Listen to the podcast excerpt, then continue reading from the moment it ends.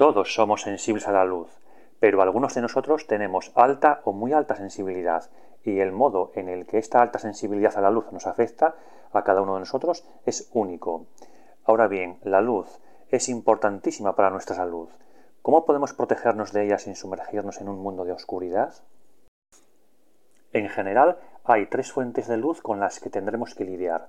La luz natural diurna, la luz artificial demasiado intensa usada para iluminar interiores y la más peligrosa de las tres, al menos para mí, la luz procedente de las pantallas retroiluminadas como las de los ordenadores, teléfonos móviles o televisores. En los dos primeros casos te puedes proteger con gafas de sol o fotocromáticas, o una combinación de ambas. Pero, ¿qué puedes hacer en el caso de las pantallas que emiten luz? Te voy a contar lo que me ha ayudado a mí, aunque en tu caso podría ser diferente. De todas formas, averiguar las respuestas a las siguientes preguntas podría ayudarte. ¿Durante cuánto tiempo puedes tolerar la exposición a las pantallas que emiten luz sin que te dé dolor de cabeza o te afecte negativamente de alguna forma? ¿Puedes sustituir las pantallas que emiten luz por otras que no la imitan? ¿Has encontrado el antídoto, por llamarlo de alguna forma, que te protege de la radiación de las pantallas retroiluminadas que es específico para cada persona? Esta es muy interesante. Vamos a considerar con más profundidad estas preguntas.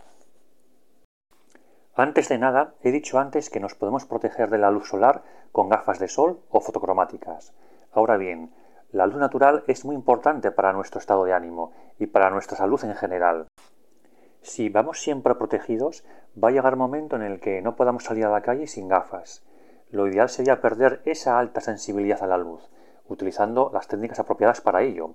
Si a ti te funcionan, perfecto. En mi caso, no han funcionado, así que la única opción es la protección. Eso sí, para no protegerme en exceso, cuando las circunstancias lo permiten, uso gafas fotocromáticas en vez de gafas de sol. Hay un par de vídeos en este canal sobre gafas fotocromáticas. Bien, volvamos a las preguntas de antes. ¿Cuánto tiempo tarda en afectarte la luz de las pantallas?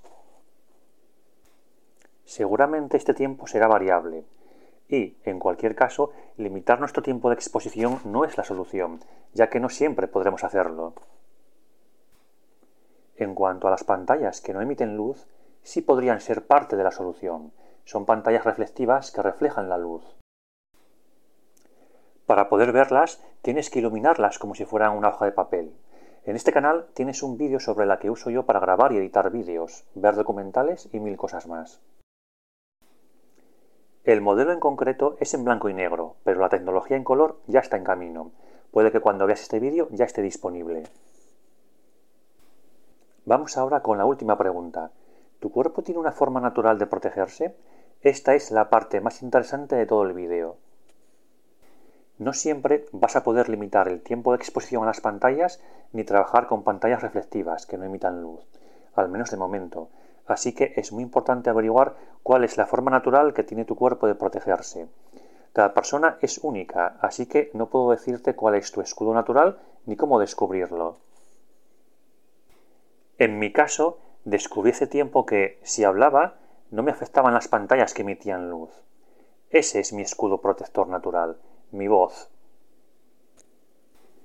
Una vez que me di cuenta de esto, cosa que me llevó su tiempo, estaba claro lo que tenía que hacer.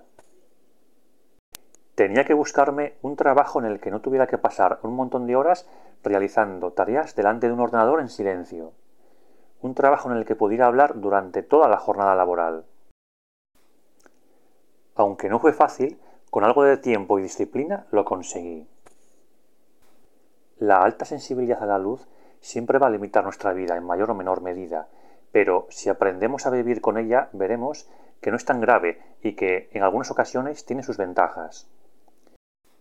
Cuando llevas muchos años contemplando el mundo, especialmente la naturaleza, a través de un polarizador, te das cuenta de que esa selectividad de los fotones que te llegan te permite ver cosas que a la mayoría de la gente le pasan desapercibidas, por vivir en ese exceso de luz.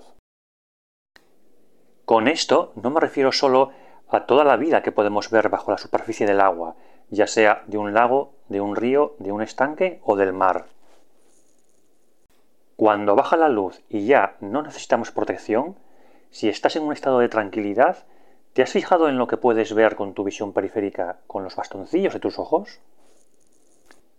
Hace años pensaba que habría sido ideal perder esa extrema sensibilidad a la luz, tal como dije al principio de este vídeo, pero con el paso del tiempo he cambiado de opinión. Un día me di cuenta de que, a la hora de capturar paisajes nocturnos con mis cámaras, me fiaba más de mis propios ojos que de los fotómetros.